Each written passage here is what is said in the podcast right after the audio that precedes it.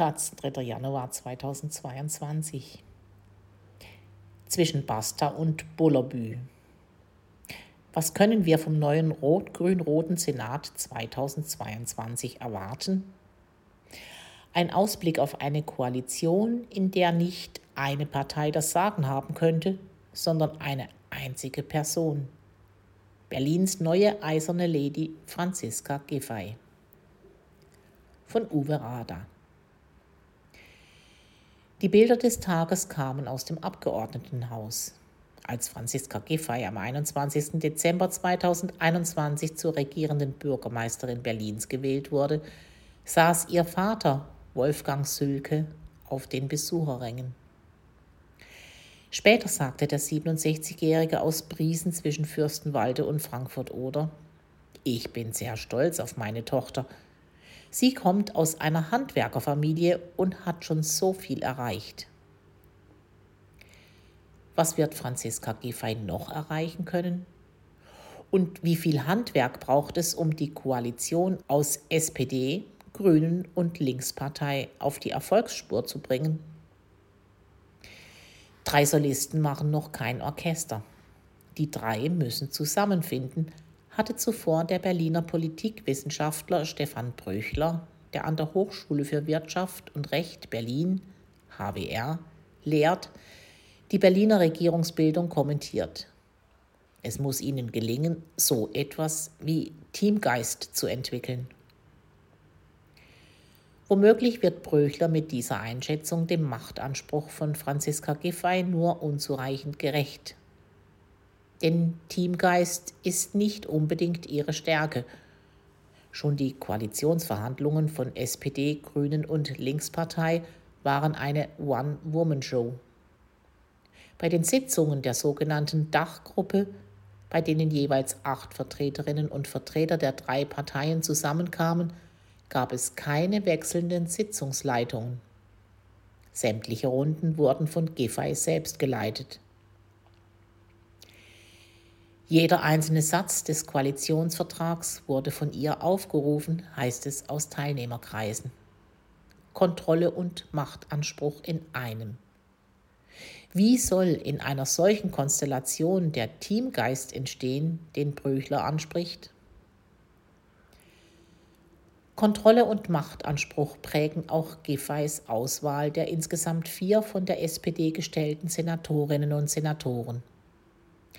Es sind vornehmlich Vertraute wie Innensenatorin Iris Spranger, alte Bekannte wie Bildungssenatorin Astrid Sabine Busse oder loyale Parteigenossen wie Bausenator Andreas Geisel, denen Giffey die Ernennungsurkunde überreicht hat. Damit niemand auf dumme Gedanken kommt, hat Giffey selbst bei der Wahl der Staatssekretäre mitgemischt. So hatte Bildungssenatorin Busse bei der Ernennung von Aziz Boskurt und Alexander Slotti kein Mitspracherecht. Da hat sich jemand also mit allen Mitteln der politischen Kunst Gefolgschaft organisiert. Franziska Giffey als eiserne Lady von Berlin. Eine, die im Zweifel eher eigenmächtig als kollegial regiert war Misstrauen und Nichtvertrauen das Hauptmotiv bei ihren Personalentscheidungen? Vielleicht kommt man der Sache etwas näher, betrachtet man die verschiedenen Machtebenen der künftigen Koalition. Im Abgeordnetenhaus hat Rot-Grün-Rot mit 18 Stimmen zwar eine auskömmliche Mehrheit, aber wichtige Impulse für die Regierungsarbeit werden von den Fraktionen eher nicht ausgehen. Zu viele der Abgeordneten bei SPD, Grünen und Linken sind neu. Vor allem in der SPD wird Fraktionschef Frei Zaleh deshalb darauf achten, seiner Co-Landeschefin und Regierenden den Rücken freizuhalten. Im rot-schwarzen Senat unter Klaus Wowereit und in der rot-rot-grünen Koalition unter Michael Müller dagegen hatte Saleh die SPD-Fraktion noch als eigenständiges Machtzentrum zu etablieren versucht. Aber auch im Senat gibt es einige zentrifugale Kräfte, die eine Zusammenarbeit zumindest erschweren könnten. So wird die Linksparteien von vornherein versuchen, ihr Profil zu stärken, um als kleinste Regierungsfraktion nicht weiter an Bedeutung zu verlieren. Dass die Linke den Spagat zwischen Regierungsbeteiligung und eigener Profilierung beherrscht, hat sie bereits in der vergangenen Legislaturperiode gezeigt. Damals noch zum Unmut nicht nur der SPD, sondern auch der Grünen. Das aber könnte sich ändern. Mit ihrer klugen Entscheidung, das Ressort Umwelt, Verkehr und Klimaschutz zu übernehmen, hat die grüne Spitzenkandidatin Bettina Jarasch bereits den nächsten Wahltermin in höchstens fünf Jahren im Blick. Auch die Grünen werden also einen Spagat zwischen eigenem Profil und Teamgeist versuchen müssen. Weniger klug ist allerdings ihr Festhalten an der Erzählung von Bullerbü. Zuletzt hatte Jarasch bei der Unterzeichnung des Koalitionsvertrags betont, dass dort sehr viel Bullerbü enthalten sei. Der Rekurs auf eine ländliche Idylle ist mindestens naiv.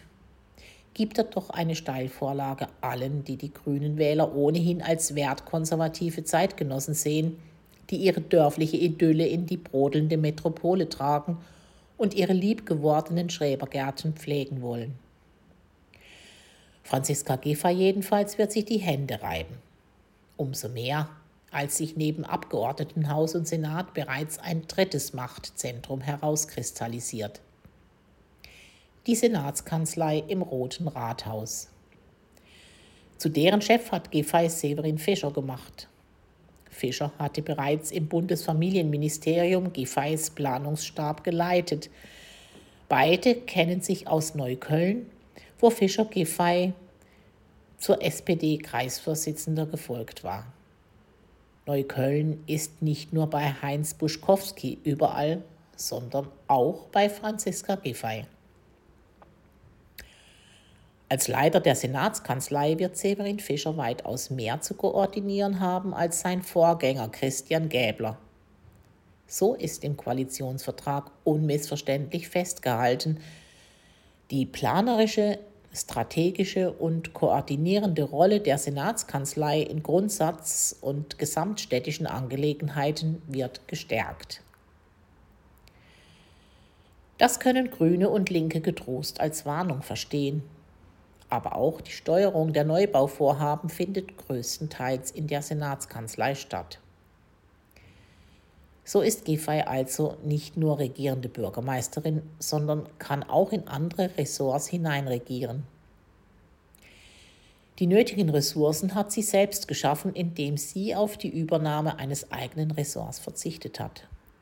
Vor ihr waren Michael Müller neben seinem Regierungsjob noch Wissenschaftssenator und Klaus Wowereit Kultursenator gewesen. So ist die Staatskanzlei also Giffeys Kommandobrücke, von der sie ihre wichtigsten Vorhaben, Wohnungsbau und Digitalisierung der Verwaltung, auch gegen mögliche Widerstände aus den Ressorts und der Koalitionsfraktionen steuern kann. Eines aber wird Giffey nicht so einfach vom Tisch räumen können. Der erfolgreiche Volksentscheid zur Vergesellschaftung privater Wohnungsunternehmen ist und bleibt die Sollbruchstelle Nummer eins der rot-grün-roten Koalition. Wenn in drei Monaten die zuständige Expertenkommission eingesetzt werden muss, dürfte es spannend werden. Schon deren Zusammensetzung könnte für die Linke die Frage aufwerfen, ob sie weiter eine Perspektive mit der Giffey-SPD sieht oder stattdessen lieber in den Wahlkampfmodus schaltet. Und auch die Grünen müssen dann die Frage beantworten, ob sie sich in der Bullerbü-Kuschelecke einrichten oder doch den nächsten Anlauf proben wollen, aus dem roten ein grünes Rathaus zu machen.